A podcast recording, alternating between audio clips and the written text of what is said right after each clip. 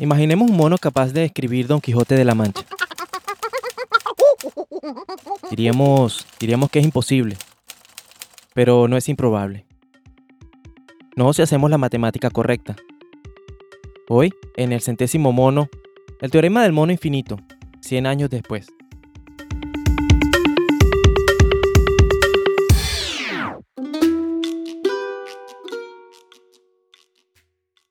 El matemático francés Émile Borel, por allá en 1913, en su libro Mecánica Estadística y Reversibilidad, planteó que con suficiente tiempo, mono escribiendo al azar podría reproducir cualquier obra de Shakespeare, bueno, o cualquier otro texto. Esta idea en los años 70 evolucionó a que si un infinito número de monos mecanografiaran por un intervalo infinito de tiempo, producirían texto legible. Incluso ese texto sería producido un infinito número de veces. El teorema del mono infinito es directamente demostrable, incluso sin necesidad de resultados más avanzados. Es algo que, bueno, es algo que no pretendemos explicar aquí eh, si no queremos perder esos 20 suscriptores que tenemos. Pero bueno, les dejo una idea. Escribir en el teclado las 20 primeras letras de Don Quijote tiene una probabilidad muy pequeña. Es aproximadamente 1 entre 26 a la 20.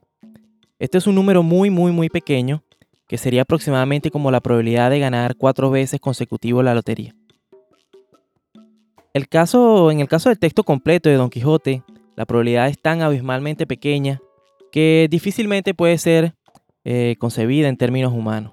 Pero bueno, pero el mero hecho de que exista una oportunidad es la clave del teorema de infinitos monos. Es aquí donde entra una ley que se llama Ley 01 de Kolmogorov. La Ley 01 de Kolmogorov dice que, cada una serie infinita de sucesos independientes, esta debe tener una probabilidad de 0 o 1. Aquí hay que aclarar que, una probabilidad igual a 0 es que el evento no ocurrirá y 1 significa que es seguro que ocurrirá. Y sí, bueno, como les dije en el ejemplo de Don Quijote, la probabilidad es extremadamente pequeña, pero no es igual a 0. Entonces tenemos que según esta ley de Kolmogorov, eh, la probabilidad debería ser 1, o sea que debería ocurrir. Todo esto nos demuestra que un acontecimiento tan improbable es seguro que ocurra transcurrido un tiempo infinito. Esta idea ha estado desde entonces en, en el imaginario de nuestra sociedad. Una novela muy popular que plantea algo parecido es La Biblioteca de Babel, de Jorge Luis Borges. Incluso esta idea ha sido referenciada con frecuencia en la cultura popular, en la música y en la televisión. Un ejemplo en la televisión sería un capítulo de Los Simpsons que se llama la última salida de Springfield.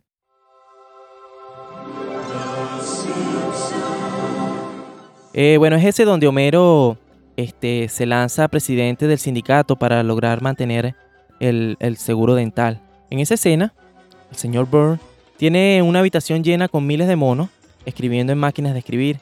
Entonces uno de ellos es castigado por el señor Burr porque no consigue o escribió mal una letra del libro La historia de dos ciudades de Dickens.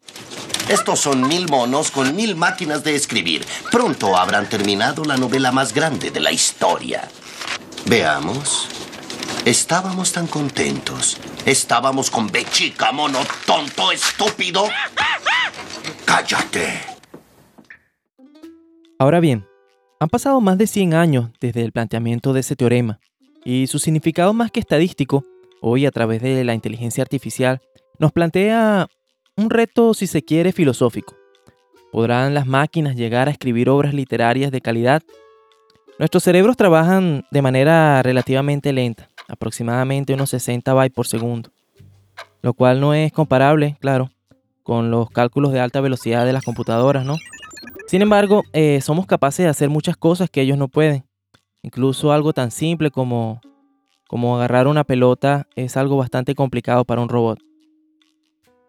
La razón es que nuestros cerebros son, en la jerga tecnológica, eh, masivamente paralelos. Cada uno de nuestros miles de millones de neuronas pueden, al menos potencialmente, comunicarse directamente unas con las otras. Entonces, mientras el procesamiento se realiza muy lentamente, puede trabajar en millones de problemas a la vez, coordinando nuestros sentidos y nuestros movimientos, así como procesos autonómicos como, como la respiración. Las conexiones entre nuestras neuronas están, están lejos de ser aleatorias, pero, pero evolucionan a través de dos procesos primarios. La primera se llama plasticidad hebiana. se basa en el principio de que las neuronas que se activan juntas se conectan. Bueno, y cuanto más usamos un camino, más, más fuerte se vuelve. El segundo es el feedback. Tendemos a repetir las vías que resultan en o las vías que nos llevan a resultados exitosos. Cabe destacar que, ambos procesos pueden replicarse algorítmicamente. Las computadoras funcionan de una manera fundamentalmente diferente. Tienden a tener una conectividad interna muy pobre. Un circuito funciona en gran medida aislado de los demás. Cada paso es un proceso que se coordina mediante el uso de un reloj interno. Bueno, sin embargo, son increíblemente rápidos, capaces de trabajar a velocidades que aumentan exponencialmente, aproximándose así progresivamente al comportamiento humano. Bueno, esto es simplemente a través de la fuerza bruta. Pueden simular literalmente millones de casos y son capaces de reconocer patrones. En cierto sentido, aprenden como lo haría un niño, eliminando errores con el tiempo.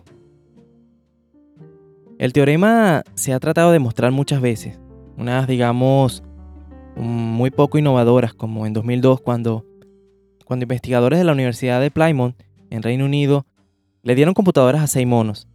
Y bueno, ¿qué creen que ocurrió? Pues lo que tenía que ocurrir, los monos destrozaron con piedras las computadoras y bueno, y se orinaron en ellas.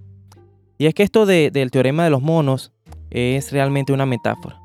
Hoy entendemos que para probarlo necesitamos monos virtuales. Es por eso que en 2011 un programador llamado Jesse Anderson Hi, my name is Jesse Anderson, and I'd like to talk to you about my latest project. It's called A Million Amazonian Monkeys. Simuló millones de pequeños programas generando secuencias aleatorias, usando su computadora y bueno, y unas herramientas que brinda Amazon en la nube, que se llaman S2. Cuando una secuencia coincidía con una cadena de texto de Shakespeare, esa cadena era marcada.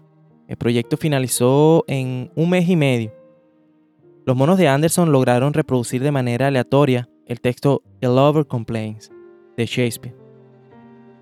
Hoy las aplicaciones de procesamiento del lenguaje natural, como por ejemplo Alexa, I'm Alexa. I can answer your questions, play music, tell jokes, and more.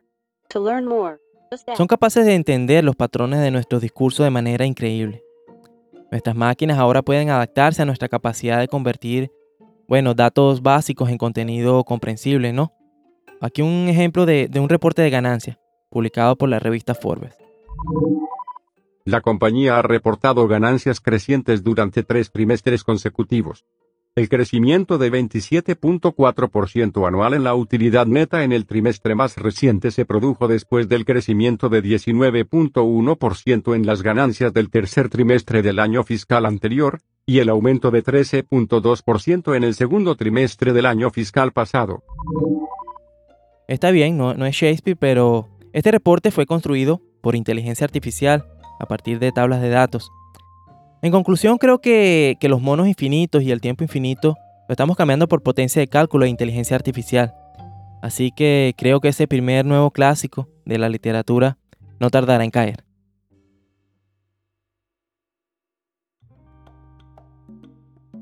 Bueno, muchas gracias por escuchar. Por acá les habló Fernando Dávila, arroba pisonando en Twitter. Si les ha gustado, no duden en compartir este episodio con alguien a quien crean que le puede gustar. Nos pueden buscar en las redes sociales como arroba mono100podcast. Muchas gracias. Hasta la próxima.